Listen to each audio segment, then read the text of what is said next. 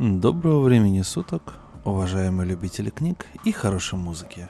С вами очередной подкаст от сообщества Drum Books и на микрофоне, как всегда, для вас зачитывает Валентин Мурко. Сегодня мы обратимся к творчеству американского писателя, которого зовут Ллойд Бигл-младший.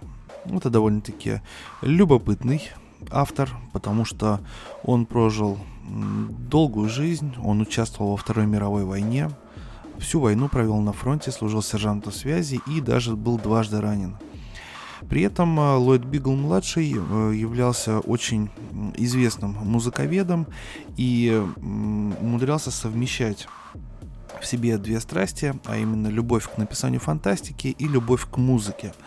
И я думаю, что после того, как мы, мы зачитаем, и, соответственно, вы прослушаете э, рассказ, э, который сегодня будет э, в нашем подкасте, вы поймете, до чего же удивителен человеческий мозг, потому что как можно совмещать две невероятные структуры, музыку и книги. Собственно говоря, это еще и отсылка непосредственно на деятельность нашего паблика Drum and Books.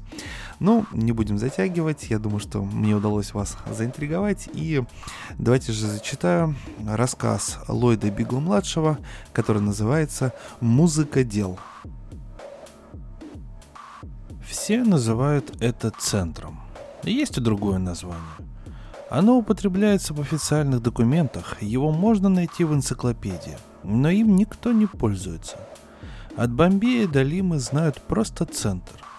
Вы можете вынырнуть из клубящихся туманов Венеры, протолкаться к стойке и начать «Когда я был в центре», и каждый, кто услышит, внимательно прислушается.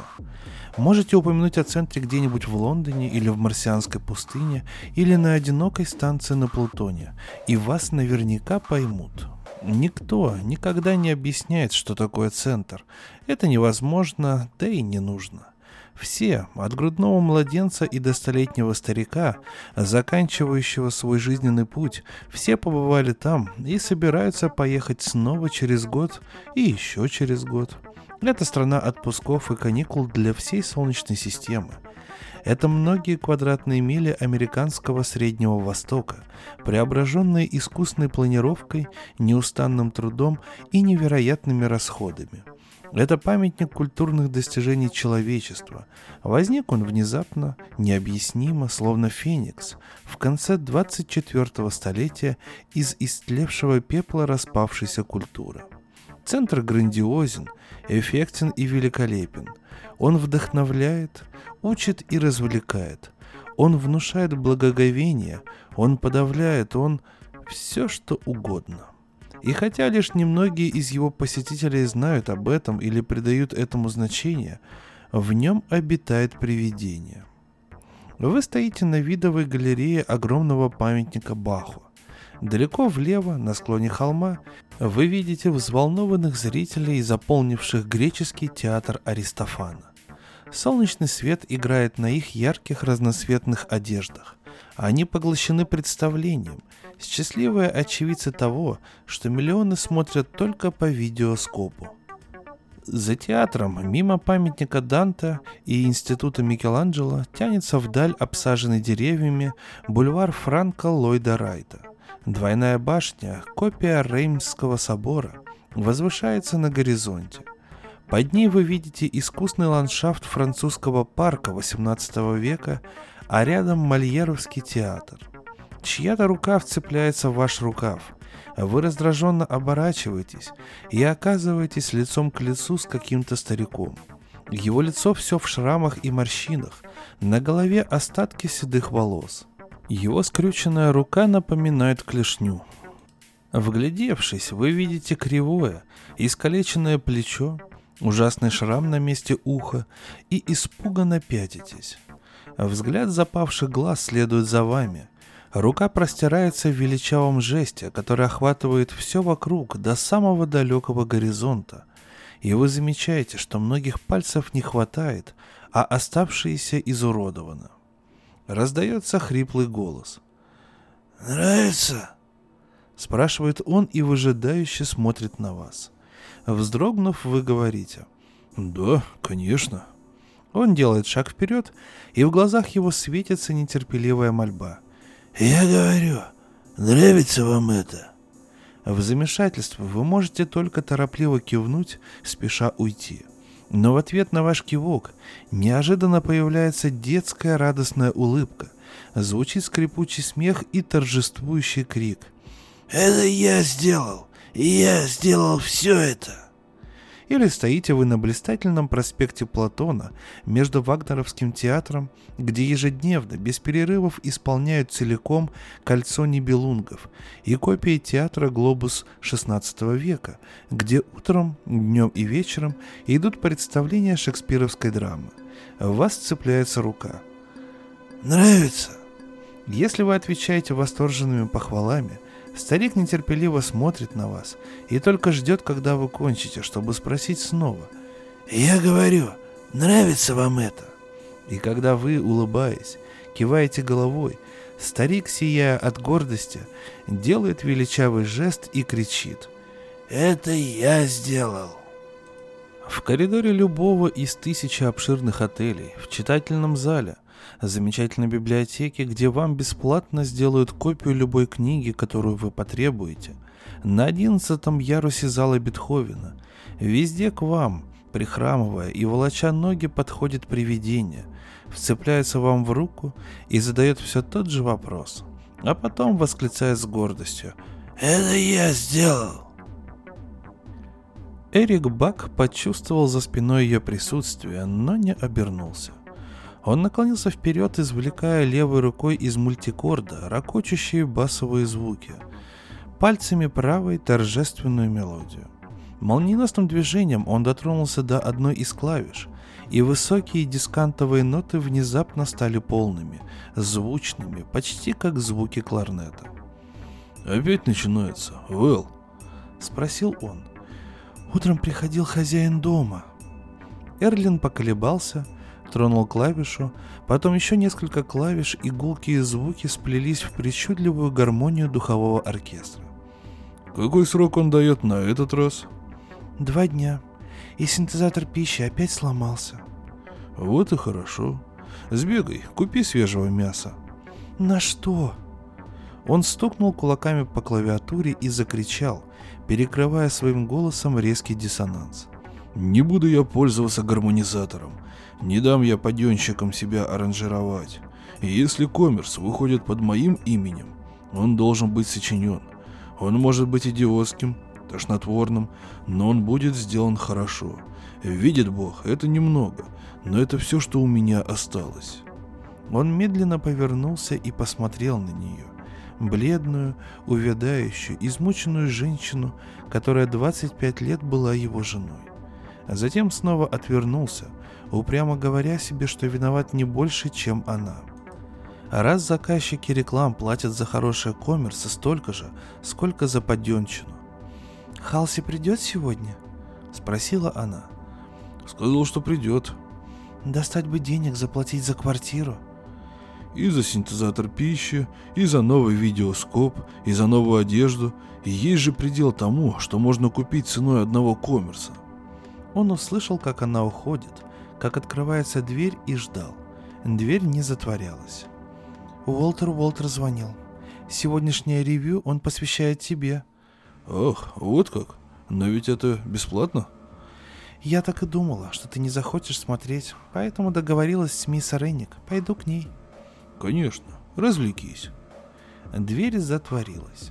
Бак поднялся и поглядел на свой рабочий стол – на нем в хаотическом беспорядке валялись нотная бумага, тексты коммерсов, карандаши, наброски, наполовину законченные рукописи.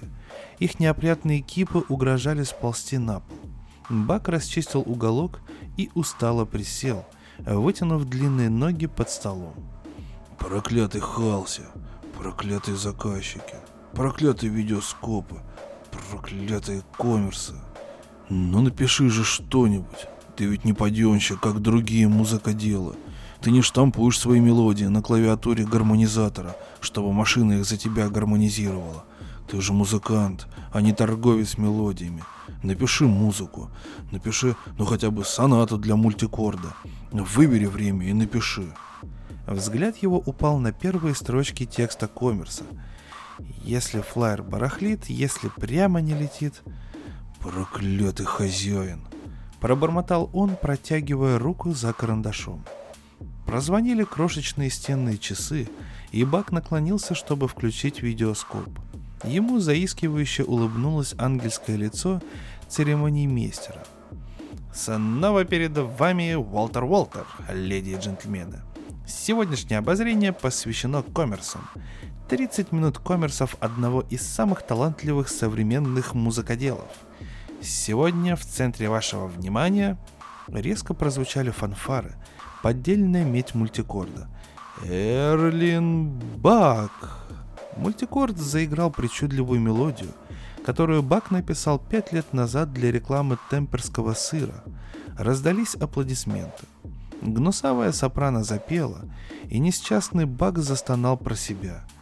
«Самый выдержанный сыр, сыр-сыр-сыр, старый выдержанный сыр, сыр-сыр-сыр». Уолтер Уолтер носился по сцене, двигаясь в такт мелодии, сбегая в зал, чтобы поцеловать какую-нибудь почтенную домохозяйку, пришедшую сюда отдохнуть, и сияя под взрывы хохота. Снова прозвучали фанфары мультикорда, и Уолтер Уолтер, прыгнув обратно на сцену, распростер руки над головой. Слушайте, дорогие зрители, очередная сенсация вашего Уолтера Уолтера. Эрлин Бак. Он таинственно оглянулся через плечо, сделал на цыпочках несколько шагов вперед, приложил палец к губам и громко сказал. Давным-давно жил-был еще один композитор по имени Бах – он был, говорят, настоящий атомный музыкодел, этот парень. Жил он что-то не то четыре, не то пять, не то шесть столетий назад. Но есть все основания предполагать, что Бах и Бак ходили бы в наше время бок о бок. Мы не знаем, каков был Бах, но нас вполне устраивает Бак. Вы согласны со мной? Возгласы. Аплодисменты. Бак отвернулся, руки его дрожали, отвращение душило его. Начинаем концерт Бака с маленького шедевра, который Бак создал для пенистого мыла. Оформление Брюса Комбза. Смотрите и слушайте. Бак успел выключить видеоскоп как раз в тот момент, когда через экран пролетала первая порция мыла.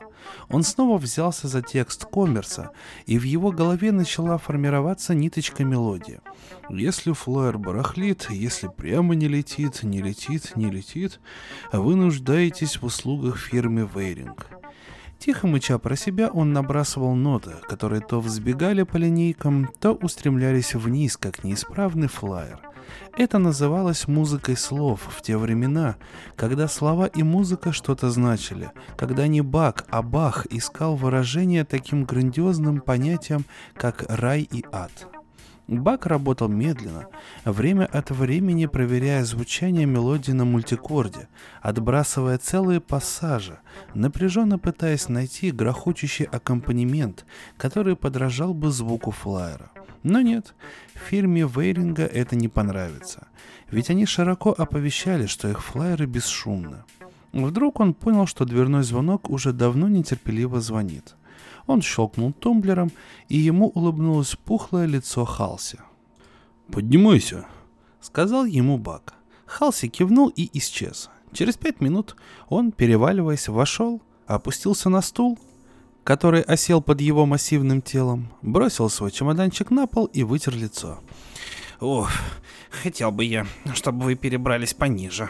Или хоть в такой дом, где были бы современные удобства. До смерти боюсь этих старых лифтов». «Я собираюсь переехать». «Прекрасно. Самое время». «Ну, возможно, куда-нибудь еще выше. Хозяин дал мне двухдневный срок». Халси поморщился и печально покачал головой. Понятно. Ну что же, не буду держать тебя в нетерпении. Вот чек за коммерс о мыле Сана Соул. Баг взял чек, взглянул на него и нахмурился. «Ты не платил взносов в Союз», — сказал Халси. «Пришлось, знаешь, удержать». «Да, я и забыл». Люблю иметь дело с Сана Соуп. Сейчас же получаешь деньги. Многие фирмы ждут конца месяца. Сана Соуп тоже не бог весь что, однако они заплатили. Он щелкнул замком чемоданчика и вытащил оттуда папку. «Здесь у тебя несколько хороших трюков, Эрлин, мой мальчик. Им это понравилось, особенно вот это, в басовой партии. Пенье пены, пенье пены. Сначала они возражали против количества певцов, но только до прослушивания. А вот здесь им нужна пауза для объявления». Бак посмотрел и кивнул. «А что, если оставить это остенату?» Пенье пена, пенье пена, как фон к объявлению. Прозвучит недурно. Это здорово придумано.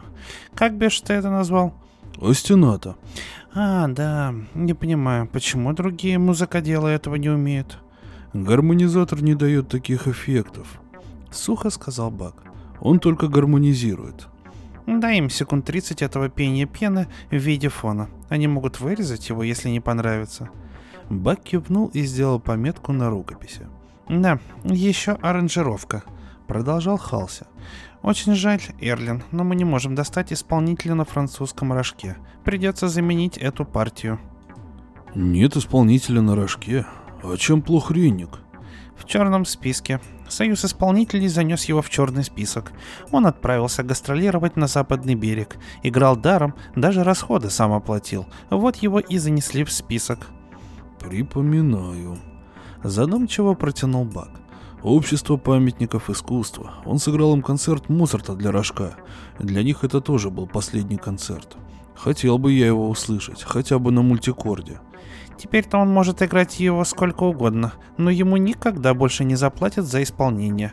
Так вот, переработай эту партию рожка для мультикорда, а то достану для тебя трубача. Он мог бы играть с конвертером. Это испортит весь эффект. Халси усмехнулся. «Хм, звучит совершенно одинаково для всех, кроме тебя, мой мальчик. Даже я не вижу разницы. У нас есть скрипки и виолончель. Чего тебе еще нужно? Неужели и в Лондонском союзе нет исполнителя на рожке? Ты хочешь, чтобы я притащил его сюда для одного трехминутного коммерса? Будь благоразумен, Эрлин. Можно зайти за этим завтра? Да, утром будет все готово. Халси потянулся за чемоданчиком, снова бросил его и нагнулся вперед. «Эрлин, я тебе беспокоюсь. В моем агентстве 27 музыкоделов. Ты зарабатываешь меньше всех. За прошлый год ты получил 2200. А у остальных самый меньший заработок был 11 тысяч. Это для меня не новость. Может быть. У тебя не меньше заказчиков, чем у любого другого. Ты это знаешь? Нет. Нет, и этого я не знал. А это так и есть, но денег ты не зарабатываешь. Хочешь знать почему? Причины две. Ты тратишь слишком много времени на каждый коммерс и пишешь их слишком хорошо. Заказчики могут использовать один твой коммерс много месяцев, иногда даже несколько лет, как тот, о темперском сыре. Люди любят их слушать. А если бы ты не писал так дьявольски хорошо, ты мог бы работать быстрее. Заказчикам приходилось бы брать больше твоих коммерсов, и ты бы больше заработал бы. Я думал об этом. А если бы и нет, то Вэл все равно бы мне об этом напомнила. Но это бесполезно, иначе я не могу. Вот если бы как-нибудь заставить заказчика платить за хороший коммерс больше... Невозможно. Союз не поддержит этого, потому что хорошие коммерсы означают меньше работы. Да, большинство музыкоделов и не смогут написать действительно хороший коммерс. Не думай, что меня беспокоят только дела моего агентства. Конечно, и мне выгоднее, когда ты больше зарабатываешь, но мне хватает других музыкоделов. Мне просто неприятно, что мой лучший работник получает так мало. Ты какой-то отсталый, Эрлин. Тратишь время и деньги на собирание этих древностей. Как бишь их называют? Патефонные пластинки. Да, и эти заплесневелые старые книги о музыке. Я не сомневаюсь, что ты знаешь о музыке больше, чем кто угодно. Но что это тебе дает? Конечно уж, не деньги. Ты лучше всех и стараешься стать еще лучше. Но чем лучше ты становишься, тем меньше зарабатываешь. Твой доход падает с каждым годом. Не мог бы ты время от времени становиться посредственностью? Нет, у меня это не получится. Подумай хорошенько. Да, насчет этих заказчиков. Некоторым действительно нравится моя работа. Они платили бы больше, если бы Союз разрешил. А если мне выйти из Союза? Нельзя, мой мальчик. Я бы не смог брать твои вещи. Во всяком случае, я бы скоро остался неудел. Союз музыкоделов нажал бы где надо, а союзы исполнителей и текстовиков внесли бы тебя в черный список. Джемс Дентон заодно с союзами, и он снял бы твои вещи с видеоскопа. Ты живо потерял бы все заказы. Ни одному заказчику не под силу бороться с такими осложнениями, да никто и не захочет ввязываться. Так что постарайся время от времени быть посредственностью. Подумай об этом. Бак сидел, уставившись в пол. «Я подумаю», Халси с трудом встал, обменялся с Баком коротким рукопожатием и проковылял к двери. Бак медленно поднялся и открыл ящик стола, в котором он хранил свою жалкую коллекцию старинных пластинок. Странная и удивительная музыка. Трижды за всю карьеру Бак писал коммерсы, которые звучали по полчаса. Изредка у него бывали заказы на 15 минут, но обычно он был ограничен пятью минутами или того меньше – а ведь композиторы вроде этого Баха писали вещи, которые исполнялись по часу или больше, и писали даже без текста. Они писали для настоящих инструментов, даже для некоторых необычно звучащих инструментов, на которых никто уже больше не играет, вроде фаготов, пиккола, роялей. Проклятый Дентон, проклятый видеоскоп, проклятый Союза. Бак с нежностью перебирал пластинки, пока не нашел одну с именем Баха. Магнификат. Потом он отложил ее. У него было слишком подавленное настроение, чтобы слушать. Шесть месяцев назад Союз исполнителей занес в черный список последнего габаиста. Теперь последнего исполнителя на рожке, а среди молодежи никто больше не учится играть на инструментах. Зачем, когда есть столько чудесных машин, воспроизводящих коммерсы без малейшего усилия исполнителя? Даже мультикардистов стало совсем мало, а мультикорд мог при желании играть автоматически. Бак стоял, растерянно оглядывая всю комнату, от мультикорда до рабочего стола и потрепанного шкафа из пластика, где стояли его старинные книги по музыке. Дверь распахнулась, поспешно вошла Вэл. «Халси уже был?» Бак вручил ей чек. Она взяла его, с нетерпением взглянула и разочарованно подняла глаза. «Мои взносы за союз», — пояснил он. «Я задолжал». «А, ну, все-таки это хоть что-то». Ее голос был вял, невыразителен, как будто еще одно разочарование не имело значения. Они стояли, неловко глядя друг на друга. «Я смотрела часть «Утро с Мэриголд». Она говорила о твоих коммерсах. «Скоро должен быть ответ насчет того коммерса о табаке Сло», — сказал Бак. «Может быть, мы уговорим хозяина подождать еще неделю. А сейчас я пойду прогуляюсь». «Тебе бы надо больше гулять». Он закрыл за собой дверь, старательно обрезав конец ее фразы. Он знал, что будет дальше. Найди где-нибудь работу, заботься о своем здоровье и проводи на свежем воздухе несколько часов в день. Пиши коммерсы в свободное время, ведь они не приносят больших доходов, хотя бы до тех пор, пока мы не встанем на ноги. А если ты не желаешь, я сама пойду работать. Но дальше слов она не шла. Нанимателю достаточно было бросить один взгляд на ее тщедушное тело и усталое угрюмое лицо. И Бак сомневался, что с ним обошлись бы хоть сколько-нибудь лучше. Он мог бы работать мультикардистом и прилично зарабатывать, но тогда придется вступить в союз исполнителей, а значит выйти из союза музыкоделов. Если он это сделает, он больше не сможет писать коммерса. Проклятые коммерсы. Выйдя на улицу, он с минуту постоял, наблюдая за толпами, проносившимися мимо по быстро движущемуся тротуару. Кое-кто бросал беглый взгляд на этого высокого, неуклюжего, лысеющего человека в потертом, плохо сидящем костюме. Бак втянул голову в плечи и неуклюже зашагал по неподвижной обочине. Он знал, что его примут за обычного бродягу, и что все будут поспешно отводить взгляд, мурлыкая про себя отрывки из его коммерсов. Он свернул в переполненный ресторан, нашел себе столик и заказал пиво. На задней стене был огромный экран видеоскопа, где коммерсы следовали один за другим без перерыва. Некоторое время Бак прислушивался к ним. Сначала ему было интересно, что делают другие музыкоделы, потом его охватило отвращение. Посетители вокруг него смотрели и слушали, не отрываясь от еды. Некоторые судорожно кивали головами в такт музыки. Несколько молодых пар танцевали на маленькой площадке, умело меняя темп, когда кончался один коммерс и начинался другой. Бак грустно наблюдал за ними и думал о том, что все переменилось. Когда-то, он знал, была специальная музыка для танцев и специальные группы инструментов для ее исполнения. И люди тысячами ходили на концерты, сидели в креслах и смотрели только на исполнителей. Все это исчезло. Не только музыка, но и искусство, литература, поэзия, пьесы, которые он читал в школьных учебниках своего деда, давно забыты. Видеоскоп International Джемса Дентона решил, что люди должны одновременно смотреть и слушать. Видеоскоп International Джемса Дентона решил, что при этом внимание публики не может выдержать длинной программы. И появились коммерсы. Проклятые коммерсы. Час спустя, когда Вэл вернулась домой, Бак сидел в углу, разглядывая растрепанные книги, которые собирал еще тогда, когда их печатали на бумаге.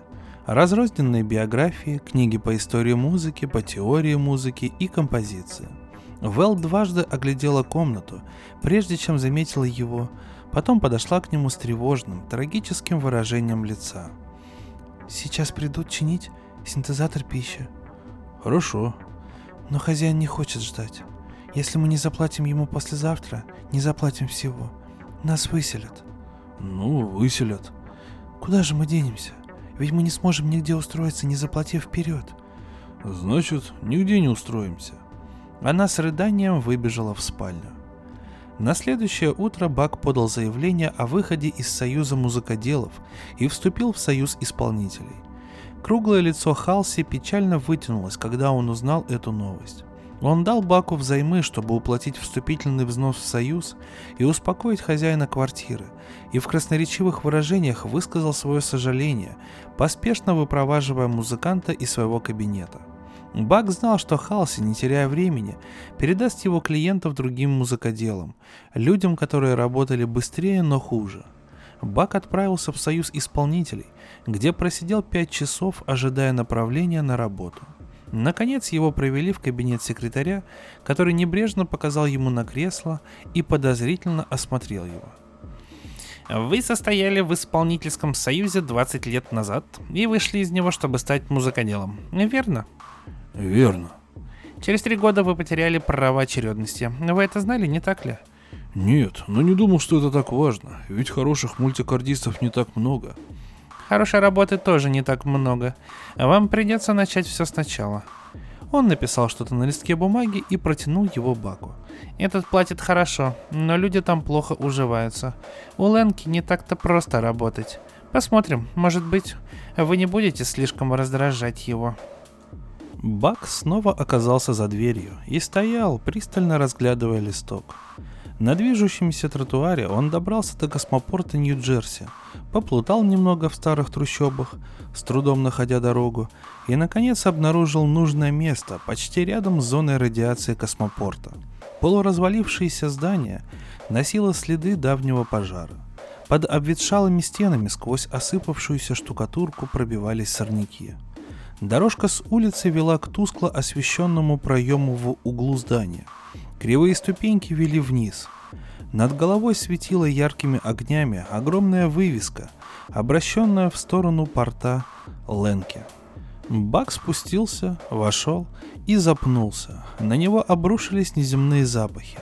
Лиловатый дым венерианского табака висел, как тонкое одеяло, посредине между полом и потолком. Резкие, тошнотворные испарения марсианского виски заставили Бака отшатнуться – Бак едва успел заметить, что здесь собрались загулявшиеся звездолетчики с проститутками, прежде чем перед ним выросла массивная фигура швейцара с карикатурным подобием лица, изборожденного шрамами. «Кого-нибудь ищете?» «Мистера Ленки». Швейцар ткнул большим пальцем в сторону стойки и шумно отступил обратно в тень. Бак пошел к стойке. Он легко нашел Ленки – Хозяин сидел на высоком табурете позади стойки и, вытянув голову, холодно смотрел на подходившего Бака. Его бледное лицо в тусклом дымном освещении было напряжено и угрюмо. Он облокотился о стойку, потрогал свой расплющенный нос двумя пальцами волосатой руки и уставился на Бака налитыми кровью глазами. «Я Эрлин Бак». «А, мультикардист. Сможешь играть на этом мультикорде, парень?» «Конечно, я же умею играть». «Все это говорят. А меня, может быть, только двое за последние пять лет действительно умели. Большей частью приходят сюда и воображают, что поставят эту штуку на автоматическое управление, а сами будут тыкать по клавишам одним пальцем. Я хочу, чтобы на этом мультикорде играли, парень, и прямо скажу, если не умеешь играть, лучше сразу отправляйся домой, потому что в моем мультикорде нет автоматического управления. Я его выломал. Я умею играть. Хорошо, это скоро выяснится. Союз расценивает это место по четвертому классу, но я буду платить по первому, если ты умеешь играть.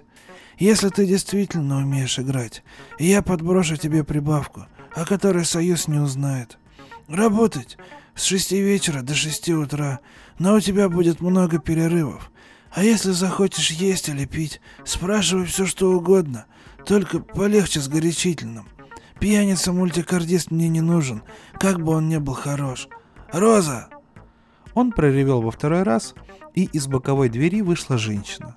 Она была в выцветшем халате, и ее спутанные волосы неопрятно свисали на плечи.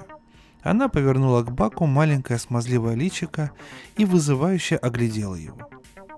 «Мультикорд! Покажи ему!» Роза кивнула, и Бак последовал за ней в глубину зала. А вдруг он остановился в изумлении.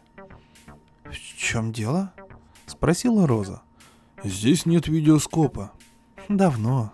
Ленки говорит, что звездолетчики хотят смотреть на что-нибудь получше мыльной пены и воздушных автомобилей.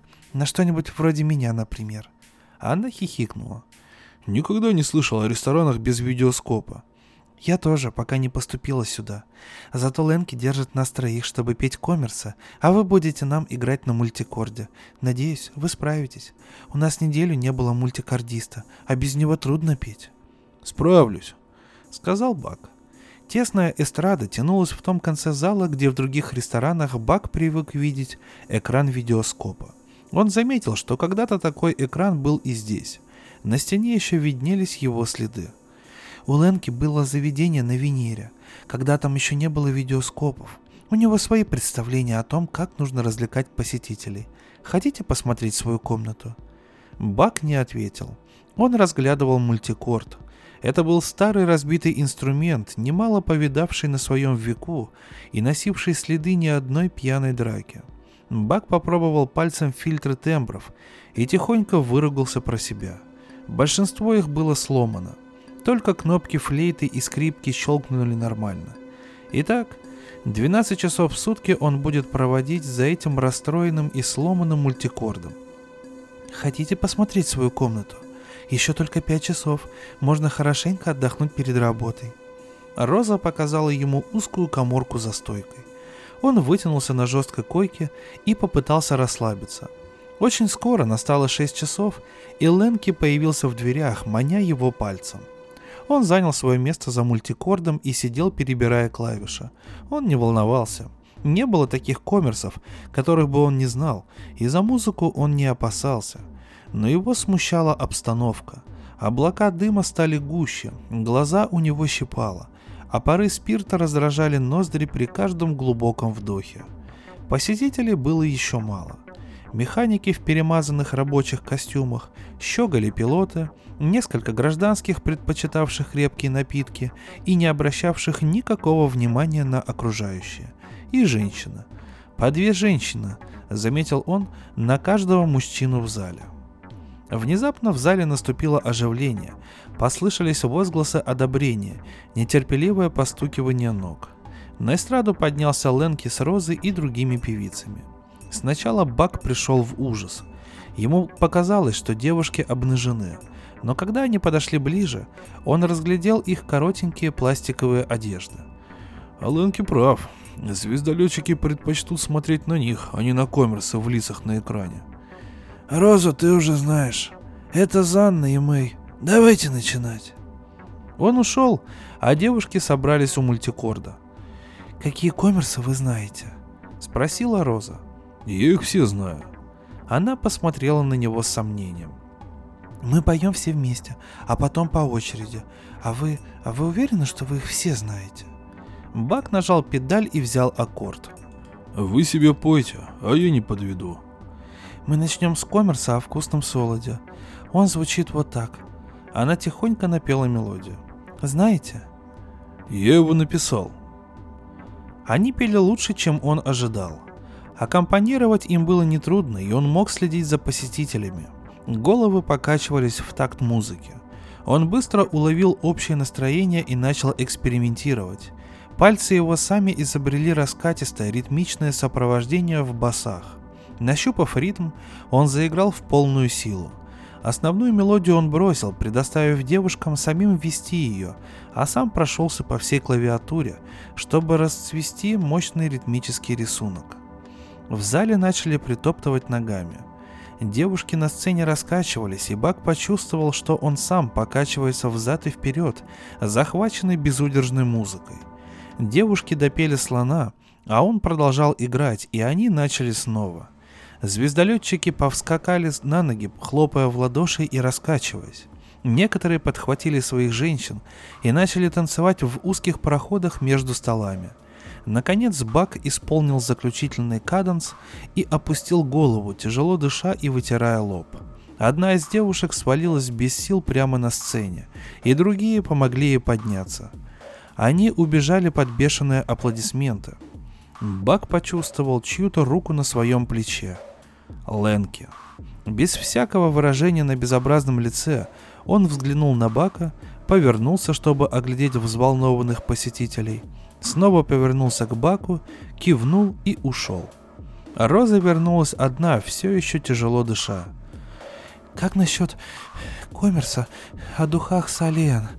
«Скажите слова», — попросил Бак. Она продекламировала слова — Небольшая трагическая история о том, как расстроился роман одной девушки, которая не употребляла Салли Н. Заставим их плакать. Только сосредоточьтесь, история печальна, и мы заставим их плакать. Она встала у мультикорда и жалобно запела. Бак повел тихий, проникновенный аккомпанемент, и когда начался второй куплет, симпровизировал затухающую мелодию. Звездолетчики тревожно притихли. Мужчины не плакали, но кое-кто из женщин громко всхлипывал. И когда Роза кончила, наступило напряженное молчание. «Живо!» – прошипел Бак. «Поднимем настроение. Пойте что-нибудь, что угодно». Она принялась за другой коммерс, и Бак заставил звездолетчиков вскочить на ноги захватывающим ритмом своего аккомпанемента. Одна за другой выступали девушки, а Бак рассеянно поглядывал на посетителей, потрясенный таинственной силой, исходившей из его пальцев. Импровизируя и экспериментируя, он вызвал у людей самые противоположные чувства, а в голове у него неуверенно шевелилась одна мысль. «Пора сделать перерыв», — сказала наконец Роза. «Лучше возьмите-ка чего-нибудь поесть». 7.30. Полтора часа непрерывной игры. Бак почувствовал, что его силы и чувства иссякли. Равнодушно взял поднос с обедом и отнес его в коморку, которая называлась его комнатой. Голода он не чувствовал. Он с сомнением принюхался к еде, попробовал ее и жадно проглотил. Настоящая еда после многих месяцев синтетической. Он немного посидел на койке, раздумывая, сколько времени отдыхают девушки между выступлениями. Потом пошел искать Ленки. Не хочется мне зря сидеть. Не возражайте, чтобы я поиграл. Без девушек? Да. Ленке облокотился обеими руками на стойку, забрал подбородок в кулак и некоторое время сидел, глядя отсутствующим взглядом на противоположную стенку. «Сам будешь петь?» — спросил он наконец. «Нет, только играть». «Без пения, без слов?» «Да». «Что ты будешь играть?» «Коммерса. Или, может быть, что-нибудь импровизировать. Долгое молчание. Потом... Думаешь, что сможешь играть, пока девушек нет? Конечно, смогу. Ленке по-прежнему сосредоточенно смотрел на противоположную стенку. Его брови сошлись, потом разошлись и сошлись снова. Ладно. Странно, что я сам до этого не додумался. Бак незаметно занял свое место у мультикорда. Он тихо заиграл, сделав музыку неназойливым фоном к шумным разговорам, наполнявшим зал. Когда он усилил звук, лица повернулись к нему. Он размышлял о том, что думают эти люди, впервые в жизни слыша музыку, не имеющую отношения к коммерсу, музыку без слов. Он напряженно наблюдал и был доволен тем, что овладел их вниманием. А теперь, может ли он заставить их подняться с мест одними только, лишенными жизни тонами мультикорда? Он придал мелодии четкий ритмический рисунок, и в зале начали притопывать ногами. Когда он снова усилил звук, Роза выскочила из-за двери и поспешила на сцену. Ее бойкая физиономия выражала растерянность. «Все в порядке. Я просто играю, чтобы развлечься. Не выходите, пока не будете готовы». Она кивнула и ушла. Краснолицый звездолетчик около сцены посмотрел снизу на четкие контуры ее юного тела и ухмыльнулся. Как зачарованный, Бак впился глазами в грубую, требовательную похоть на его лице, а руки его бегали по клавиатуре в поисках ее выражения. Так или так, или... Вот оно. Тело его раскачивалось, и он почувствовал, что сам попал под власть безжалостного ритма. Он нажал ногой регулятор громкости и повернулся, чтобы посмотреть на посетителей – все глаза, как будто в гипнотическом трансе, были устремлены в его угол. Бармен застыл, наклонившись, разинув рот. Чувствовалось какое-то волнение. Было слышно напряженное шарканье ног, нетерпеливый скрип стульев. Нога Бака еще сильнее надавила на регулятор. С ужасом наблюдал он за тем, что происходило внизу. Похоть исказила лица – Мужчины вскакивали, тянулись к женщинам, хватали их, обнимали. С грохотом свалился стул, за ним стол, но никто, казалось, не замечал этого. С какой-то женщины, бешено развиваясь, слетело на пол платье, а пальцы Бака все носились по клавишам, не подчиняясь больше его власти. Невероятным усилием он оторвался от клавиш. В зале, точно гром, разразилось молчание. Он начал тихо наигрывать дрожащими пальцами что-то бесцветное. Когда он снова взглянул в зал, порядок был восстановлен. Стол и стул стояли на местах, и посетители сидели, явно чувствуя облегчение. Все, кроме одной женщины, которая в очевидном смущении поспешно натягивала платье. Бак продолжал играть спокойно, пока не вернулись девушки. Шесть часов утра. Тело ломило от усталости, руки болели, ноги затекли. Бак с трудом спустился вниз. Ленки стоял, поджидая его. «Оплата по первому классу.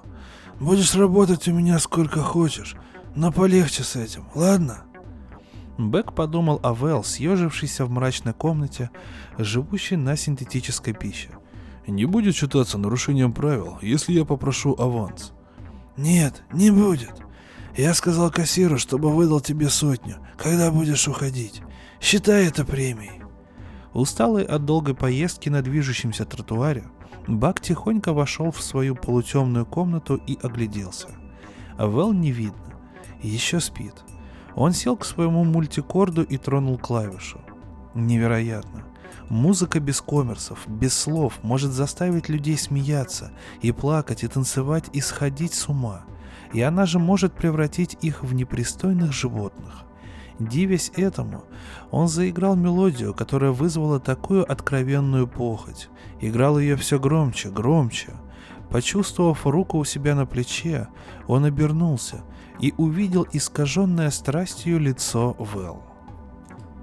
Он пригласил Халси прийти послушать его на следующий же вечер – и Халси сидел в его комнатушке, тяжело опустившись на койку, и все вздрагивал.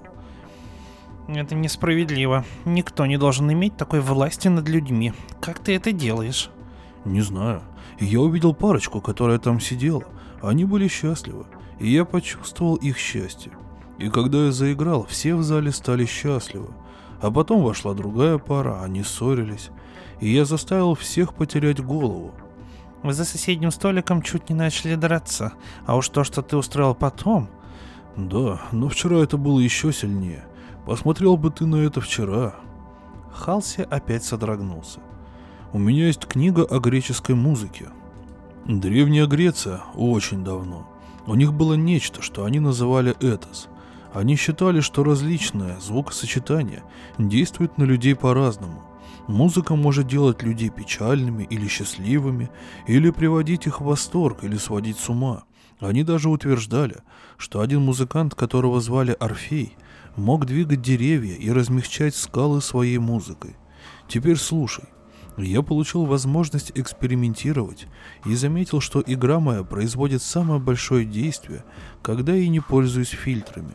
На этом мультикорде все равно работают только два фильтра – флейта и скрипка. Но когда я пользуюсь любым из них, люди не так сильно реагируют. А я думаю, может быть не звукосочетание, а сами греческие инструменты производили такой эффект. Может быть тембр мультикорда без фильтров имеет что-то общее с тембром древнегреческой кефары или... Халси фыркнул. Хм, я думаю, что дело не в инструментах и не в звукосочетаниях.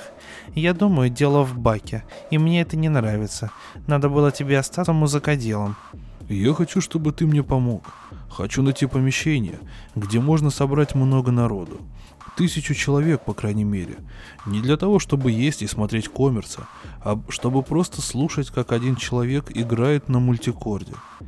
Халси резко поднялся. «Бак, ты опасный человек. Будь я проклят, если стану доверять тому, кто заставил меня испытать такое, как ты сегодня. Не знаю, что ты собираешься затеять, но я в этом не участвую». Он вышел с таким видом, будто собирался хлопнуть дверью. Но мультикардист из ресторанчика Ленки не заслуживал такой роскоши, как дверь в своей комнате. Халси нерешительно потоптался на пороге и исчез. Бак последовал за ним и стоял, глядя, как тот нетерпеливо пробирается к выходу мимо столиков. Ленки, смотревший на Бака со своего места за стойкой, взглянул вслед уходящему Халси. «Неприятности?» — спросил он. Бак устало отвернулся. «Я знал этого человека 20 лет. Никогда я не считал его своим другом, но и не думал, что он мой враг». «Иногда такое случается», — сказал Ленке. Бак тряхнул головой.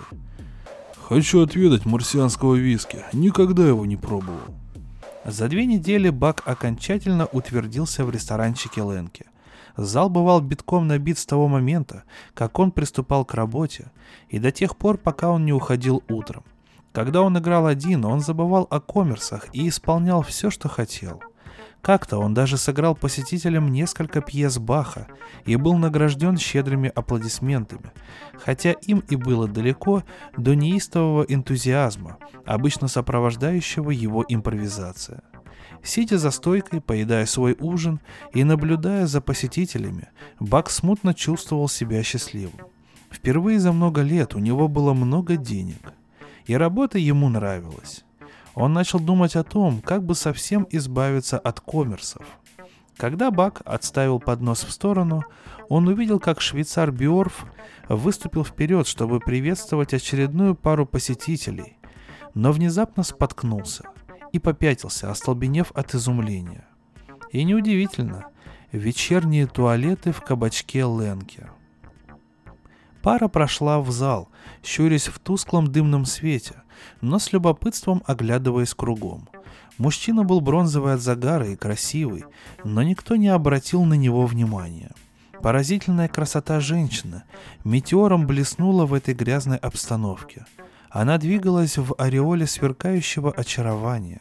Ее благоухание заглушило зловоние табака и виски. Ее волосы отливали золотом, мерцающее, не спадающее платье соблазнительно облегало ее роскошную фигуру. Бак вгляделся и вдруг узнал ее. Мэри Голд или «Утро с Мэри Голд», та, кому поклонялись миллионы слушателей ее программ во всей Солнечной системе. Как говорили, любовница Джемса Дентона, короля видеоскопа. Мэри Голд Мэннинг. Она подняла руку к губам, притворяясь испуганной, и чистые звуки ее дразнящего смеха рассыпались среди зачарованных звездолетчиков. «Что за странное место? Слыхали вы когда-нибудь о чем-то подобном?» «Я хочу марсианского виски, черт побери», — пробормотал мужчина. Как глупо, что в портовом баре уже ничего нет. Да еще столько кораблей прилетает с Марса. Вы уверены, что мы успеем вернуться вовремя? Ведь Джимми будет вне себя, если нас не будет, когда приземлится его корабль. Ленки тронул Бака за руку. «Уже седьмой час», — сказал он, не спуская глаз с Мэри Голд Мэннинг. «Они торопятся». Бак кивнул и вышел к мультикорду. Увидев его, посетители разразились криками. Садясь, Бак увидел, что Мэри Голд Мэннинг и ее спутник глядят на него, разинув рты. Внезапный взрыв восторга удивил их, и они отвернулись от топающих и вопящих посетителей, чтобы посмотреть на этого странного человека, который вызвал такой необузданный восторг. Сквозь шум резко прозвучало восклицание миссис Мэннинг. «Какого дьявола?» Бак пожал плечами и начал играть. Когда мисс Мэннинг наконец ушла, обменявшись несколькими словами с Ленки, ее спутник так и не получил своего марсианского виски. На следующий вечер Ленки встретил Бака двумя полными пригоршнями телеграмм. «Вот это да! Видел сегодня утром передачу этой дамочки Мэри Голд?» «Да я как будто не смотрел видеоскопа с тех пор, как начал здесь работать». «Если тебя это интересует, знай, что ты был, как она это назвала, Сенсация Мэриголд в сегодняшней передаче. Эрлин Бак, знаменитый музыкодел, теперь играет на мультикорде в занятном маленьком ресторанчике Ленке. Если хотите послушать удивительную музыку, поезжайте в Нью-Джерсийский космопорт и послушайте Бака. Не упустите этого удовольствия. Это стоит целой жизни. Ленки выругался и помахал телеграммами. Она назвала нас занятными. Теперь я получил 10 тысяч предварительных заказов на столике, в том числе из Будапешта и Шанхая. А у нас 500 мест, считая стоячие. Черт бы побрал эту бабу. У нас и без нее дело шло так, что только поворачивайся. А вам надо помещение побольше.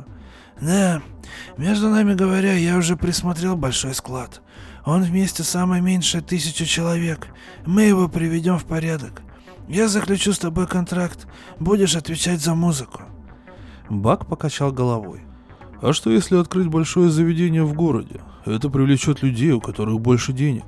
Вы будете хозяйничать, а я обеспечу посетителей. Ленки с торжественным видом погладил свой сплющенный нос. «Как будем делиться?» «Пополам?» «Нет», — сказал Ленки задумчиво. «Я играю честно, Бак. Но пополам в таком деле будет несправедливо. Ведь я вкладываю весь капитал. Я дам тебе треть, а ты будешь заниматься музыкой. Они оформили контракт у адвоката. У адвоката Бака. На этом настоял Ленке. В унылом полумраке раннего утра сонный Бак ехал на переполненном тротуаре домой. Было время пик, люди стояли вплотную друг к другу и сердито ворчали, когда соседи наступали им на ноги. Казалось, что толпа больше, чем обычно. Бак отбивался от толчков и ударов локтями, погруженный в свои мысли. Пора найти себе жилье получше. Его вполне устраивала их убогая квартира, пока он не смог позволить себе лучшую. Но Вэл уже не один год жаловалась. А теперь, когда они могли переехать и снять хорошую квартиру, или даже купить маленький дом в Пенсильвании, Вэл отказалась. Говорит, не хочется расставаться с друзьями. Бак размышлял о женской непоследовательности и вдруг сообразил, что приближается к дому. Он начал проталкиваться к более медленной полосе тротуара. Нажимая изо всех сил, пытаясь протиснуться между пассажирами, он заработал локтями. Сначала осторожно, потом со злобой. Толпа вокруг него не поддавалась. «Прошу прощения», — сказал Бак, делая еще одну попытку. «Мне здесь сходить». На этот раз пара мускулистых рук преградила ему дорогу. «Не сегодня, Бак. Тебя ждут в Манхэттене». Бак бросил взгляд на сомкнувшиеся вокруг него лица. Неприветливые, угрюмые, ухмыляющиеся лица. Бак внезапно бросился в сторону, сопротивляясь изо всех сил, но его грубо потащили обратно. «В Манхэттен, Бак. А если хочешь на тот свет, твое дело». «В Манхэттен», — согласился Бак. У взлетной площадки они сошли с движущегося тротуара. Их ждал флайер. Роскошная частная машина, номер которой давал право на большие льготы. Они быстро полетели к Манхэттену, пересекая воздушные коридоры, и зашли на посадку на крыше здания Видеоскоп International. Бака поспешно спустили на антигравитационном лифте, повели по лабиринту коридоров и не слишком вежливо втолкнули в кабинет. Огромный кабинет. Мало мебели. Письменный стол, несколько стульев, стойка бара в углу, экран видеоскопа немыслимой величины и мультикорд. В комнате полно народу. Взгляд Бака пробежал по расплывшимся пятнам лиц и нашел одно, которое было ему знакомо. Халси. Пухлый агент сделал два шага вперед и остановился, пристально глядя на Бака. «Пришла пора посчитаться, Эрлин», — сказал он холодно. Чья-то рука резко ударила по столу. «Здесь я занимаюсь всеми расчетами. Халси, садитесь, пожалуйста, мистер Бак», Бак неловко расположился на стуле, который был откуда-то выдвинут вперед. Он ждал, устремив глаза на человека за столом. «Меня зовут Джеймс Дентон. Дошла ли моя слава до таких заброшенных дыр, как ресторанчик Ленки?» «Нет, но я вас слышал», — сказал Бак. Джеймс Дентон, король Видеоскоп Интернешнл, безжалостный повелитель общественного вкуса. Ему было не больше сорока. Смуглое красивое лицо, сверкающие глаза и всегда готовая улыбка. Он медленно кивнул, постучал сигарой о край стола и не спеша поднес ее к рту. Со всех сторон к нему протянули зажигалку. Он выбрал одну, не поднимая глаз, снова кивнул и глубоко затянулся. «Я не стану утомлять вас, Бак. Представляю вам собравшихся здесь. Некоторые из этих людей пришли сюда из деловых соображений некоторые из любопытства. Я впервые слышал о вас вчера, и то, что я услышал, заставило меня подумать, что вы можете стать проблемой. Заметьте, я говорю, можете. Вот это я и хочу выяснить. Когда передо мной проблема, Бак, я делаю одно из двух. Я или решаю ее, или ликвидирую. И не трачу ни на то, ни на другое много времени. Вы могли в этом убедиться, хотя бы потому, что вас привели ко мне сразу, как только вы оказались, ну, скажем, в пределах досягаемости. «Этот человек опасен, Дентон!» — выпалил Халси. Дентон сверкнул своей улыбкой. «Я люблю опасных людей, Халси. Их полезно иметь около себя. Если я смогу использовать то, что есть у мистера Бака, что бы это ни было, я сделаю ему выгодное предложение. Уверен, что он примет его с благодарностью. И если я не смогу его использовать, я намерен сделать так, чтобы он, черт возьми, не причинял мне неудобств. Я выражаюсь ясно, Бак. Бак молчал, уставившись в пол. Дентон наклонился вперед. Его улыбка не дрогнула, но глаза сузились, а голос неожиданно стал ледяным. «Я выражаюсь ясно, Бак». «Да». Едва слышно пробормотал Бак. Дентон ткнул большим пальцем в сторону двери, и половина присутствующих, включая Халси, торжественно по одному вышли. Остальные ждали, переговариваясь шепотом, пока Дентон пыхтел сигарой. Внезапно селектор Дентона прохрипел одно единственное слово. «Готово!» Дентон указал на мультикорд – мы жаждем демонстрации вашего искусства, мистер Бак. И смотрите, чтобы это была настоящая демонстрация.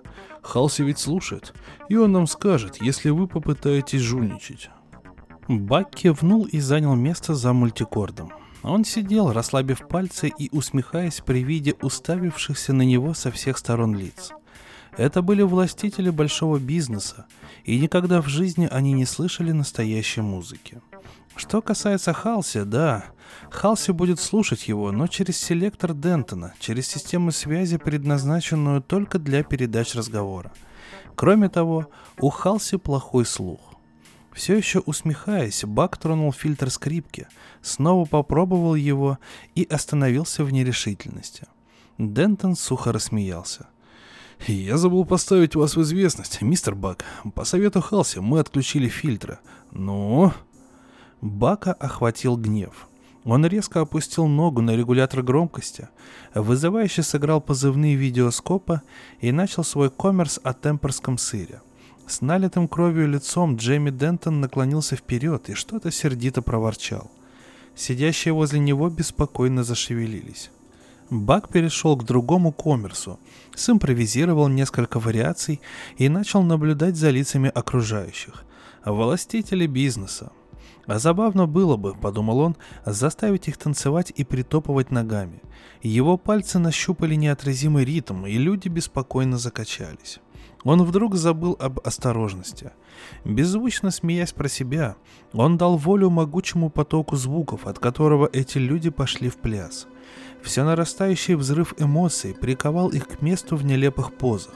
Потом он заставил их неистово притопывать, вызвал слезы у них на глазах и закончил мощным ударом, тем, что Ленки называл сексуальной музыкой. Затем он застыл над клавиатурой в ужасе от того, что сделал. Дентон вскочил с бледным лицом, то сжимая, то разжимая кулаки. «Господи боже!» — бормотал он. Потом проревел свой селектор. «Реакция?» «Отрицательная», Последовал немедленный ответ. «Кончаем». Дентон сел, провел рукой по лицу и обернулся к Баку с вежливой улыбкой. «Впечатляющее исполнение, мистер Бак. Через несколько минут мы узнаем. А вот и они». Люди, которые прежде вышли, по одному вернулись в комнату. Несколько человек собрались в кучу, переговариваясь шепотом. Дендон встал из-за стола и зашагал по комнате. Остальные присутствующие, включая и Халси, стояли в неловком ожидании. Бак остался за мультикордом, с беспокойством оглядывая комнату.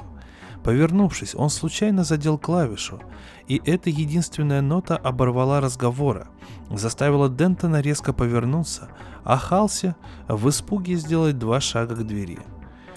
«Мистеру Баку не терпится, нельзя ли покончить с этим?» «Минутку, сэр», Наконец они повернулись и выстроились в два ряда перед столом Дентона. Возглавлявший их седовласый человек ученого вида с нежно-розовым лицом неловко прокашлялся и ждал, пока Дентон даст знак начинать. «Установлено, что присутствовавшие в этой комнате подверглись сильному воздействию музыки. Те, кто слушал через селектор, не испытали ничего, кроме легкой скуки. Это-то всякий дурак мог установить. А вот как он это делает? Буркнул Дентон. Мы можем предположить только рабочую гипотезу. А, так вы о чем-то догадываетесь? Валяйте. Эрлин Бак обладает способностью телепатически проецировать свои эмоциональные переживания. Когда эта проекция подкрепляется звуком мультикорда, те, кто находится непосредственно около него, испытывают необычайно сильные чувства. На тех, кто слушает его музыку в передаче на расстоянии, она не оказывает никакого действия. А видеоскоп? Игра Бака не произведет эффекта на слушателей видеоскопа. Понятно, сказал Дентон. Он задумчиво нахмурился. А как насчет длительного успеха? Это трудно предсказать. Предскажите же, черт возьми. Новизна его манеры играть сначала привлечет внимание. Со временем у него, вероятно, появится группа последователей, для которых эмоциональные переживания, связанные с его игрой, будут чем-то вроде наркотика. Благодарю, джентльмены. Это все. Комната быстро опустела. Халси задержался на пороге, с ненавистью посмотрел на Бака и робко вышел. «Значит, я не смогу вас использовать, Бак, но вы, кажется, не представляете собой проблемы. Я знаю, что собираетесь делать вы с Ленки. Скажи я хоть слово, никто вам не даст найти нового помещения для ресторана. Я мог бы закрыть его ресторанчик сегодня к вечеру, но едва ли это стоит труда. Я даже не буду настаивать на том, чтобы в вашем новом ресторане был экран видеоскопа. Если сможете создать свой культ, что же, может быть, это отвратит ваших последователей от чего-нибудь похуже. Видите, я сегодня великодушен, Бак. А теперь вам лучше уйти, пока я не передумал. Бак кивнул и поднялся.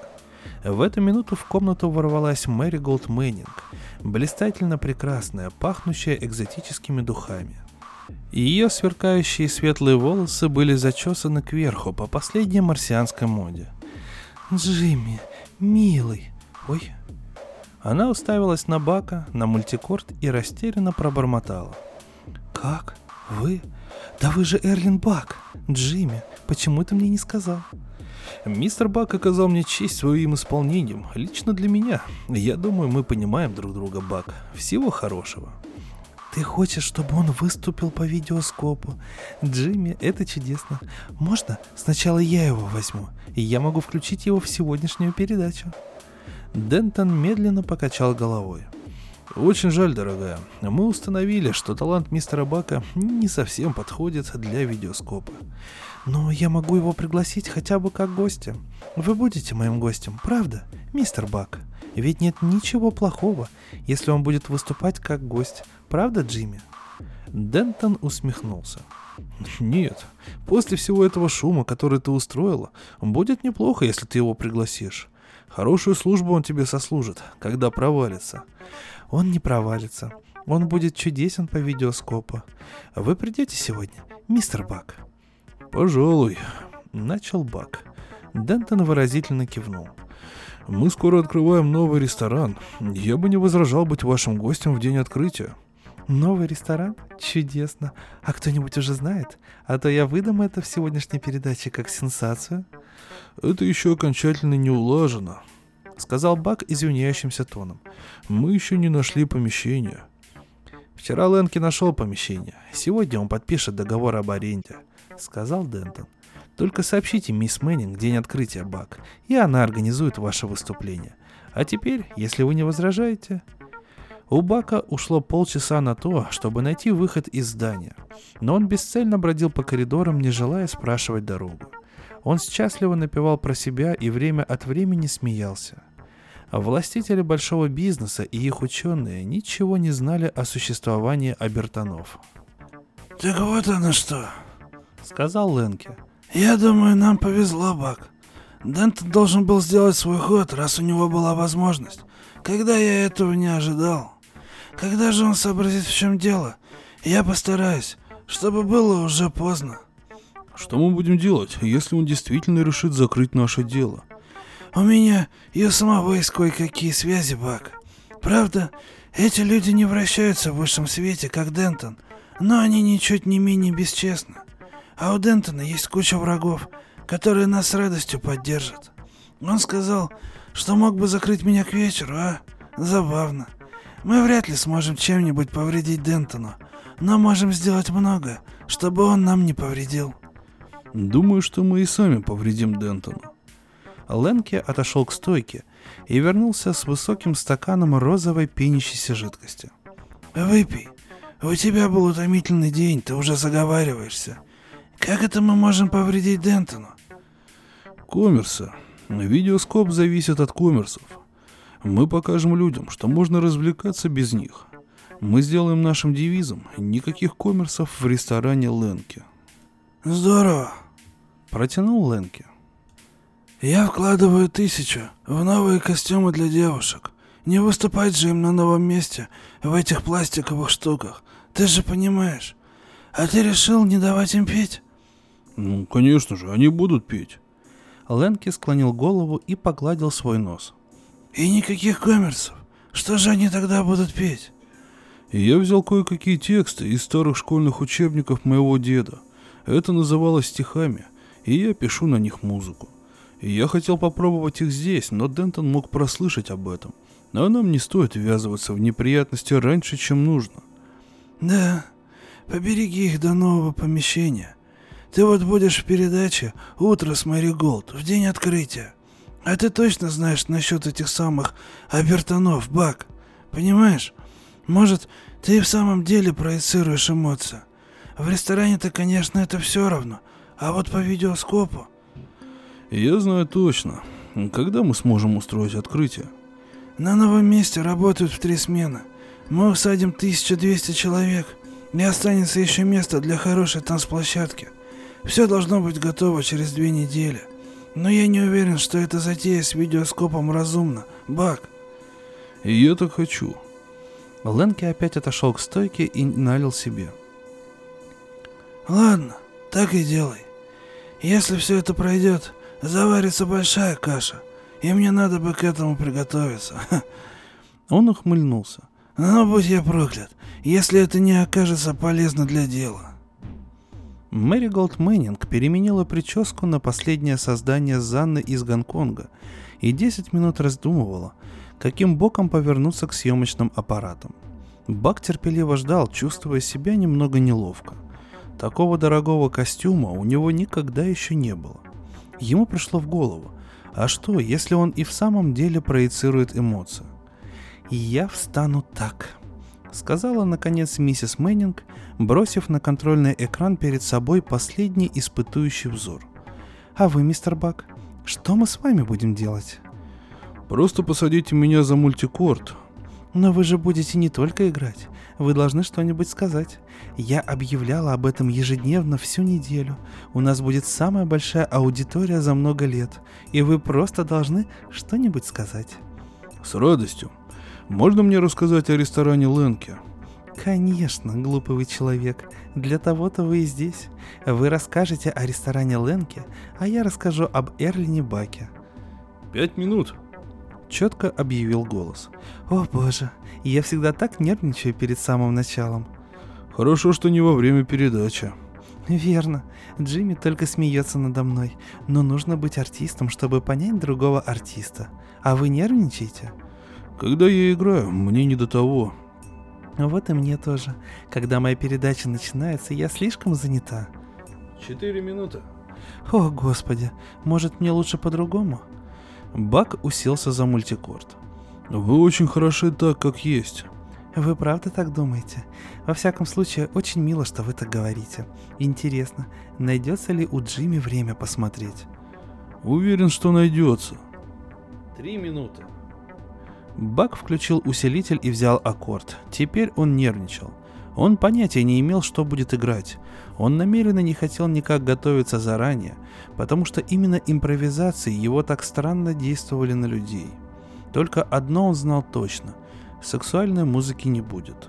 Об этом его просил Ленке.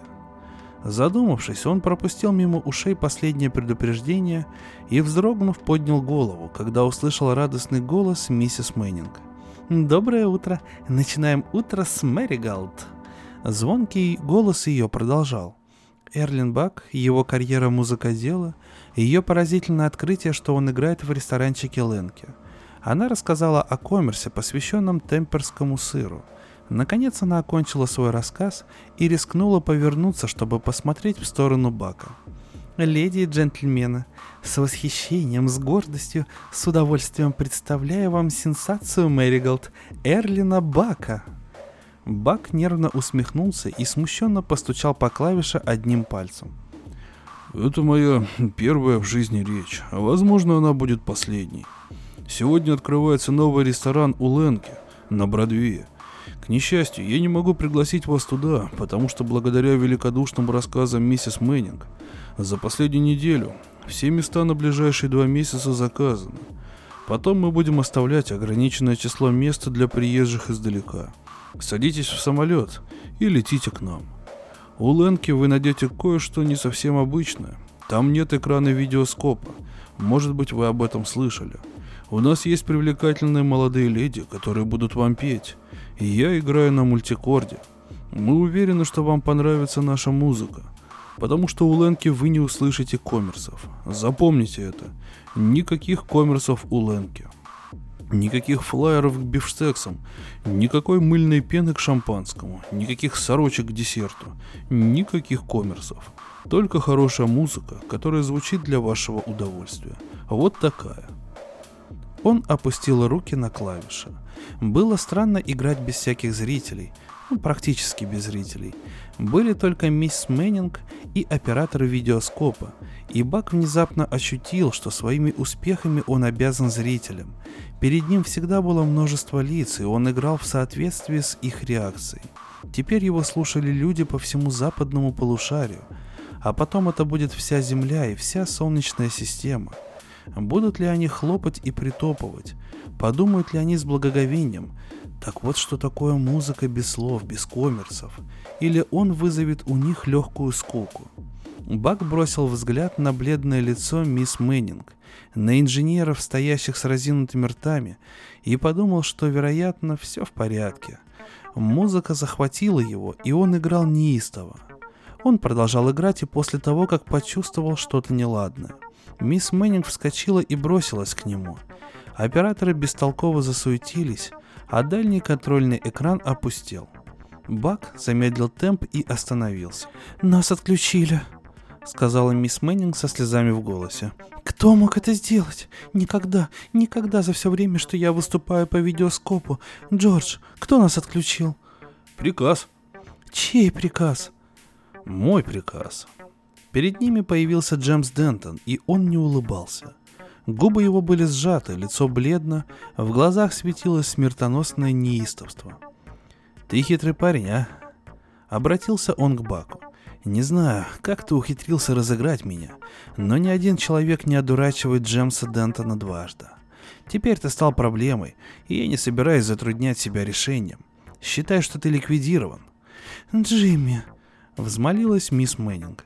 Моя программа отключена. Как ты мог? Заткнись к черту.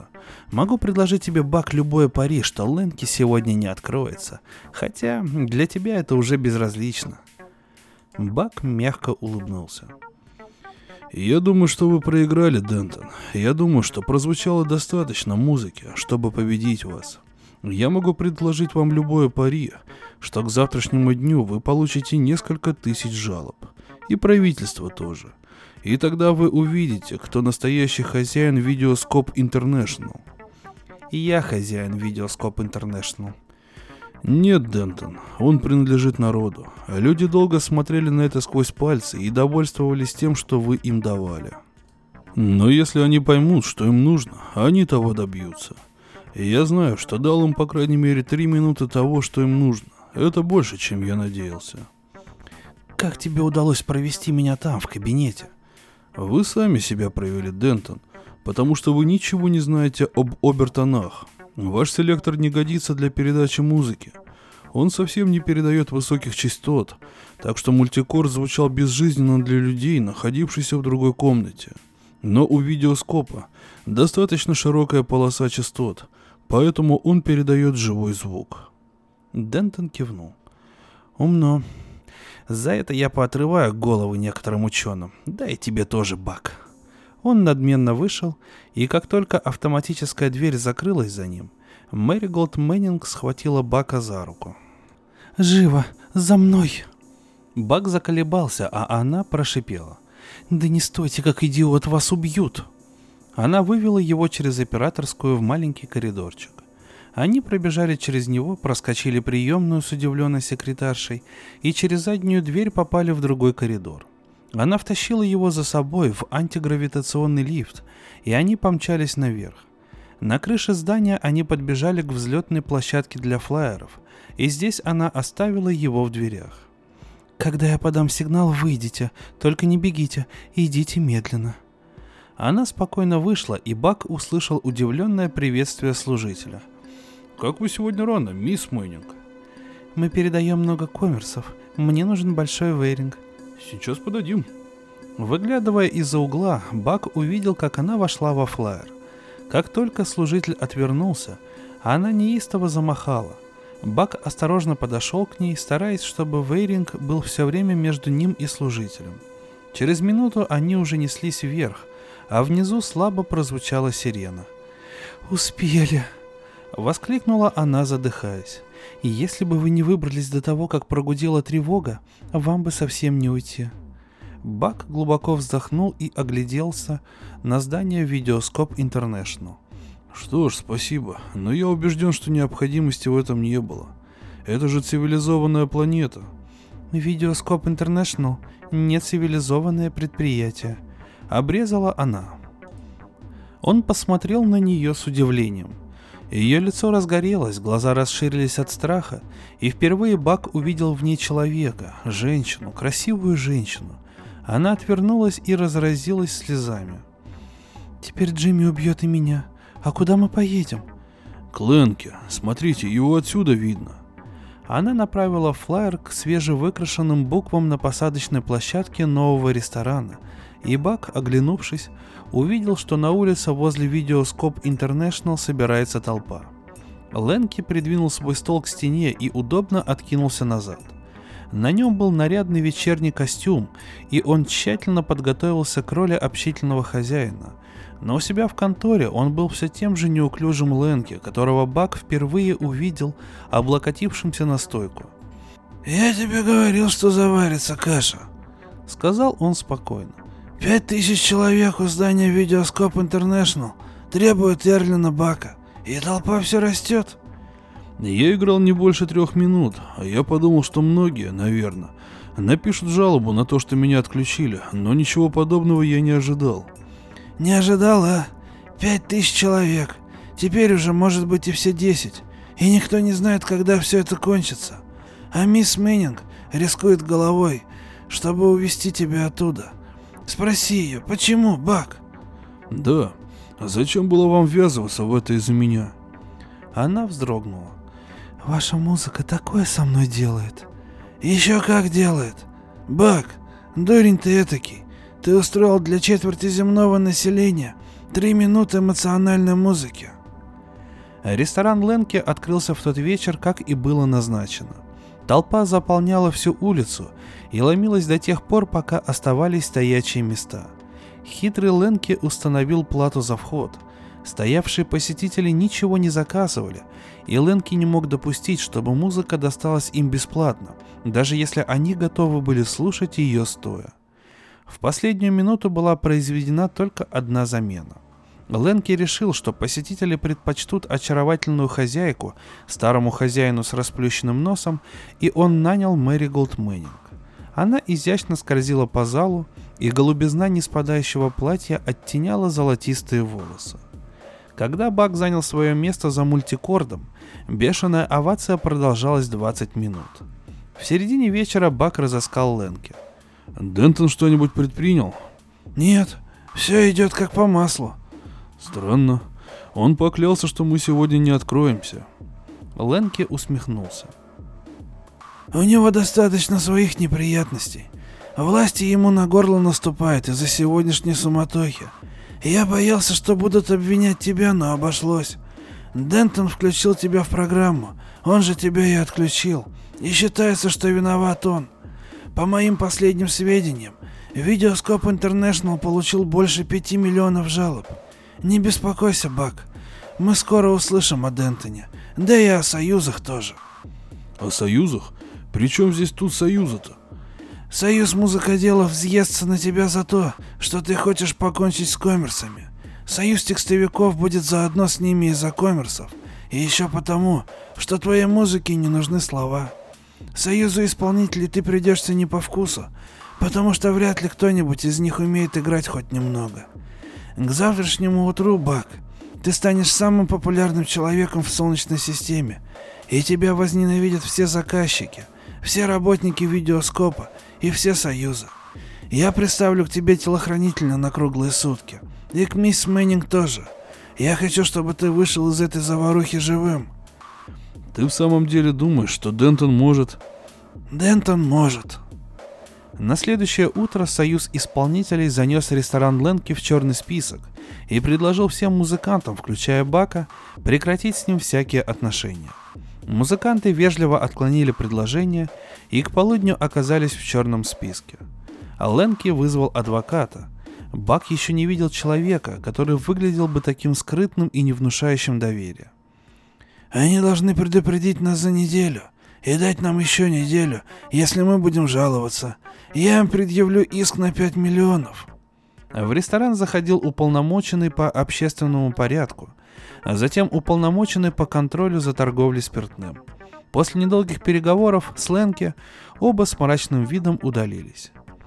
Поздно Дентон зашевелился. Я был у них обоих на прошлой неделе и записал на пленку наши разговоры. Они не осмелятся действовать. В этот вечер перед рестораном Ленки были устроены беспорядки. У Ленки на этот случай был наготове свой отряд, и посетители ничего не заметили – Произошла стихийная демонстрация против коммерсов, а в манхэттенских ресторанах было разбито 500 видеоскопов. Ресторан Ленки беспрепятственно закончил первую неделю своего существования. Зал постоянно был переполнен. Заявки на места посыпались даже с Венеры и Марса. Бак выписал из Берлина второго мультикардиста, которого он мог бы обучить, и Ленки надеялся, что к концу месяца ресторан будет работать по 24 часа в сутки. В начале второй недели Ленки сказал Баку.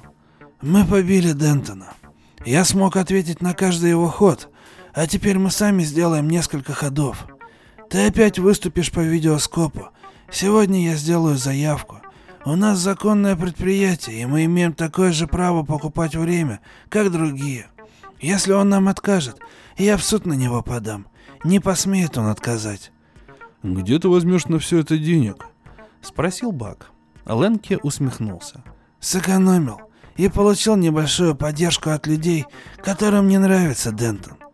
Дентон не отказал. Выступление Бака транслировалось прямо из ресторана по всеземной программе, а вела передачу Мэри Голд Мэннинг. Сексуальной музыки он не исполнял. Ресторан закрывался. Усталый Бак переодевался у себя в комнате, Ленки ушел, чтобы рано утром встретиться со своим адвокатом и поговорить с ним о следующем ходе Дентона. Бак был неспокоен, ведь он всего-навсего музыкант, говорил он себе, не разбирающийся ни в юридических проблемах, ни в запутанной паутине связей и влияний, которые Ленки так легко управлял. Он знал, что Джемс Дентон – олицетворение зла. Он знал также, что у Дентона достаточно денег, чтобы тысячу раз купить Ленки или заплатить за убийство любого, кто стоит у него на дороге. Чего он ждет? Ведь Бак через некоторое время может нанести смертельный удар по всей системе коммерсов. Дентон должен это знать.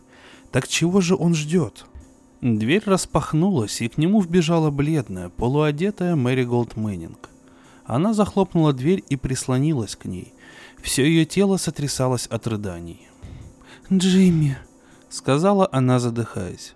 «Я получила записку от Кэрол, это его секретарша. Она была моей приятельницей. Она сообщает, что Джимми подкупил наших телохранителей, и они собираются нас убить сегодня по дороге домой. Или позволят людям Джимми у- нас убить. Я вызову Ленки, беспокоиться не о чем. Нет, если они что-нибудь заподозрят, они не станут ждать. У нас не будут никакой надежды. Тогда мы просто дождемся, пока Ленки вернется. Вы думаете, ждать безопасно? Они же знают, что мы собрались уходить. Бак тяжело опустился на стул. Это был как раз такой ход, которого он ожидал от Дентона. Он знал, что Ленки тщательно подбирал людей, но у Дентона достаточно денег, чтобы перекупить любого. И все же... Может, это ловушка, может, это подложная записка. Нет, я видела, как этот жирный коротышка Халси говорил вчера с одним из ваших телохранителей, и сразу поняла, что Джимми что-то затевает. Так вот оно что, Халси. Что же делать? Нельзя ли выйти через черный ход? Не знаю. Придется пройти мимо, по крайней мере, одного телохранителя. Может, попробуем? Бак колебался. Она была напугана, она не владела собой от страха, но она была более опытна в таких вещах. И она знала Джемса Дентона. Бак никогда не выбрался бы из видеоскоп International без ее помощи.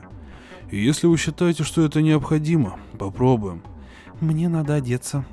Она осторожно выглянула за дверь и сразу вернулась.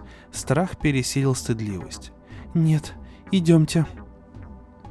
Бак и мисс Мэннинг не спеша прошли по коридору к запасному выходу, обменялись кивком с двумя телохранителями, которые сидели на готове, внезапно нырнули в дверь и побежали.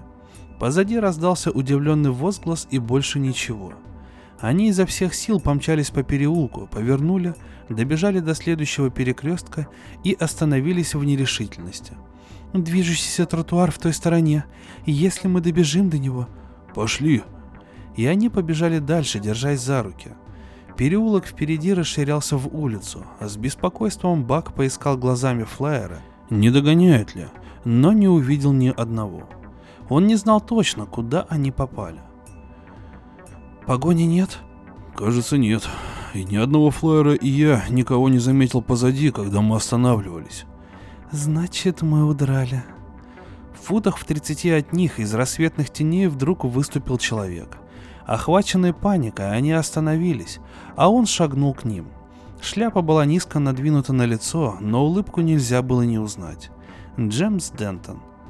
«Доброе утро, красавица. Видеоскоп Интернешнл много потерял без тебя. Доброе утро, мистер Бак». Они стояли молча. Мисс Мэннинг вцепилась в плечо Бака, а ногти ее через рубашку вонзились ему в тело. Он не шевелился. «Я знал, что ты попадешься на эту маленькую хитрость, красавица. И я знал, что ты уже как раз достаточно напугана, чтобы на нее поддаться. У каждого выхода мои люди, но я благодарен тебе, что ты выбрала именно этот. Очень благодарен. Я предпочитаю лично сводить счеты с предателями». А вдруг он повернулся к Баку и прорычал – «Убирайся отсюда, Бак. До тебя очередь еще не дошла. Для тебя я приготовил кое-что другое». Бак стоял как прикованный к сырому тротуару. «Шевелись, Бак, пока я не передумал». Мисс Мэннинг отпустила его плечо. Ее голос сорвался на прерывистый шепот. «Уходите», — сказала она. «Бак?» «Уходите быстро», — снова шепнула она. Бак нерешительно сделал два шага. «Бегом!» — заорал Дентон. Бак побежал. Позади раздался зловещий треск выстрела, крик, и наступила тишина. Бак запнулся, увидел, что Дентон смотрит ему вслед и снова побежал. «Так вот, трус», — сказал Бак. «Нет, Бак». Ленки медленно покачал головой. «Ты смелый человек. Иначе ты не ввязался бы в это дело. Это не была бы смелость пытаться что-нибудь там сделать. Это была бы глупость. Виноват я. Я думал, что он прежде всего займется рестораном. Теперь я кое-что должен за это Дентону, Бак. А я из тех, кто платит свои долги. Обезображенное лицо Ленки озабоченно нахмурилось. Он как-то странно посмотрел на Бака и почесал свою лысую голову. Она была красивая и храбрая женщина, Бак. Но я не понимаю, почему Дентон отпустил тебя?» Трагедия, нависшая над рестораном Ленки в тот вечер, никак не сказалась на посетителях. Они встретили Бака, вышедшего к мультикорду громом оваций. Когда он остановился, нерешительно кланяясь, его окружили три полисмена. «Эрлин Бак?» «Да». «Вы арестованы. Бак усмехнулся. Дентон не заставил ждать своего следующего хода. «В чем меня обвиняют?» «В убийстве. В убийстве Мэри Голд Мэннинг».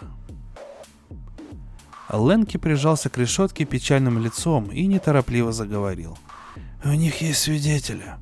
Честные свидетели, которые видели, как ты выбежал из этого переулка. У них есть несколько лжесвидетелей, которые видели, как ты стрелял. Один из них твой друг Халси, которому как раз случилось совершать свою раннюю утреннюю прогулку по той аллее. Во всяком случае, он в этом присягнет. Дентон, наверное, не пожалел бы миллиона, чтобы засадить тебя, но в этом нет нужды. Нет нужды даже в том, чтобы подкупить суд. Настолько чисто дело против тебя. А как насчет револьвера? Его нашли. Конечно, никаких отпечатков. Но кое-кто заявит, что ты был в перчатках, или окажется, что кто-то видел, как ты его обтирал. Бак кивнул. Теперь он уже был не в силах что-нибудь изменить. Он служил делу, которого никогда не понимал. Может быть, он сам не понимал, что пытался сделать. И он проиграл. Что будет дальше? Не умею я скрывать плохие вести. Это означает пожизненный приговор. Тебя сошлют на Ганимед, а в рудники пожизненно. Понятно. А ты собираешься продолжать наше дело?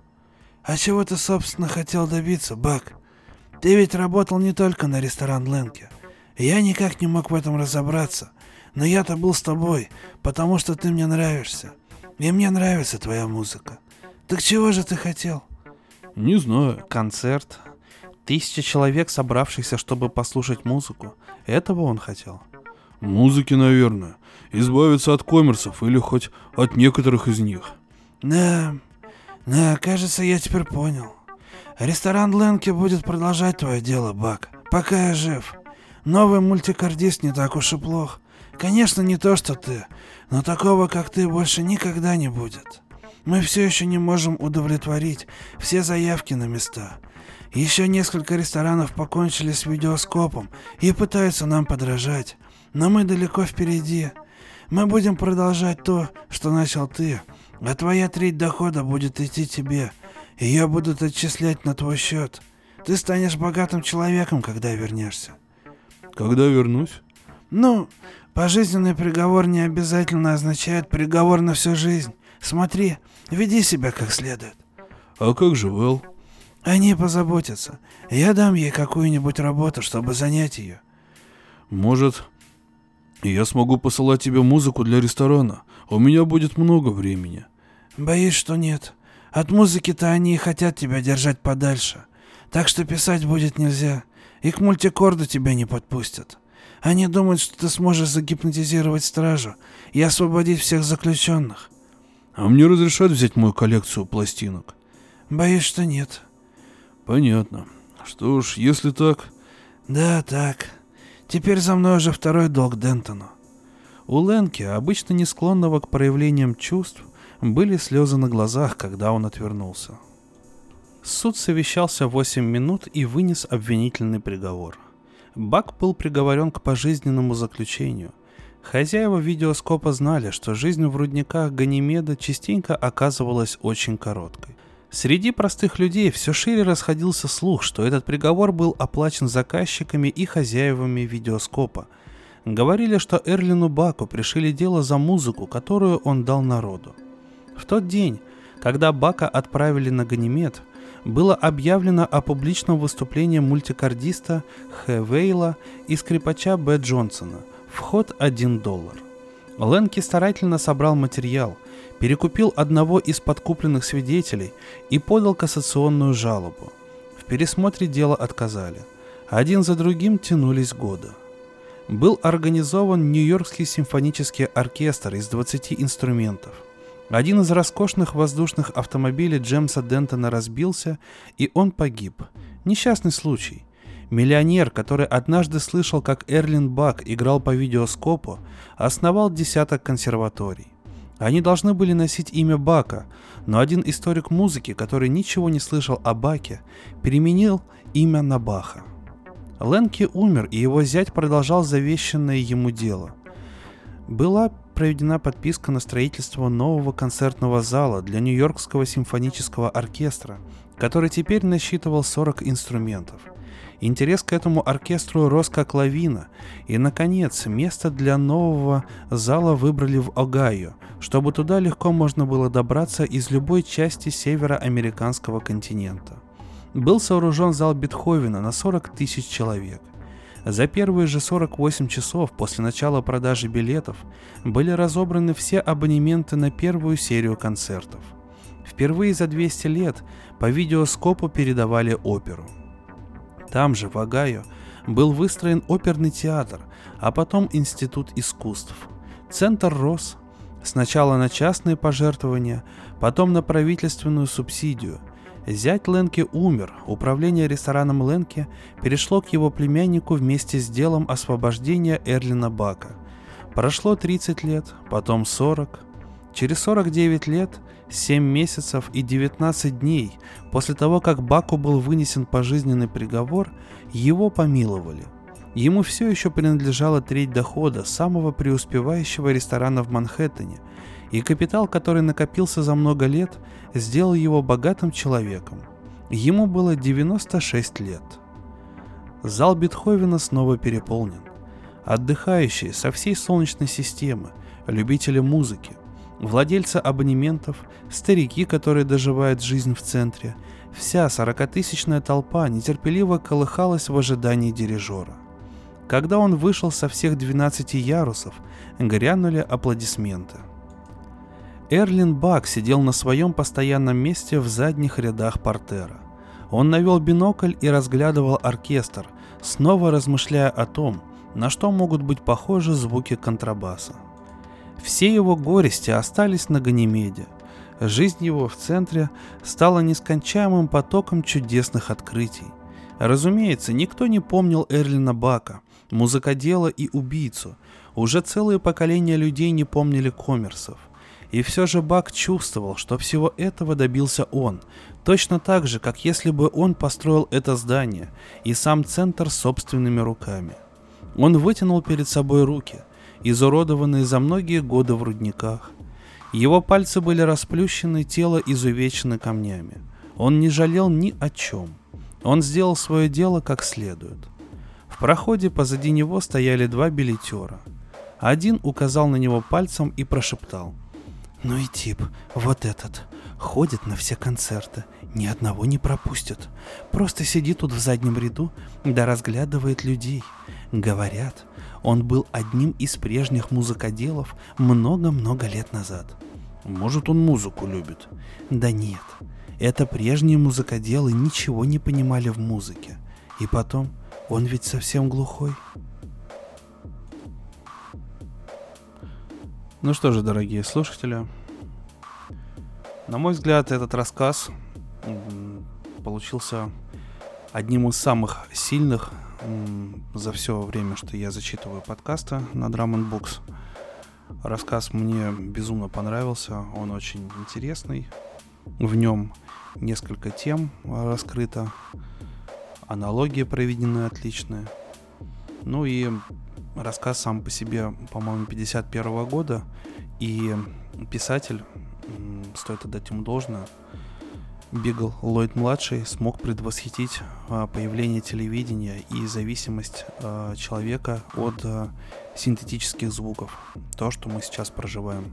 Потому что достаточно посмотреть на то, как, как музыка пишется сейчас, и то, как она писалась раньше, и найти даже не разницу, а колоссальную пропасть между трудами, хотя и те, и те люди называются композиторами, ну или музыкоделами.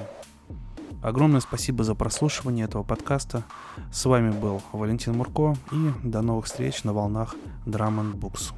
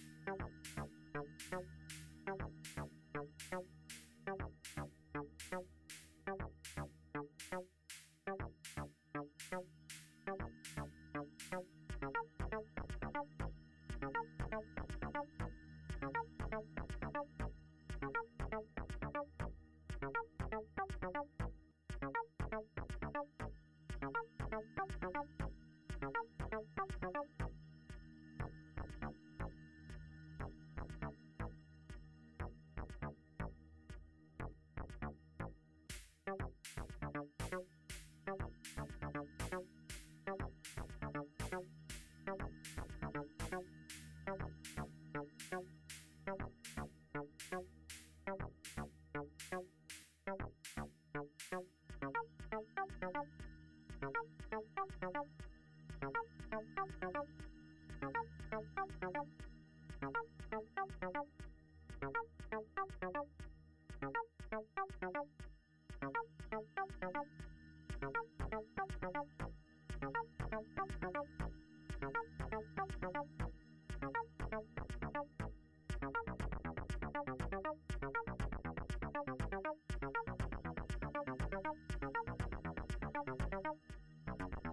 Thank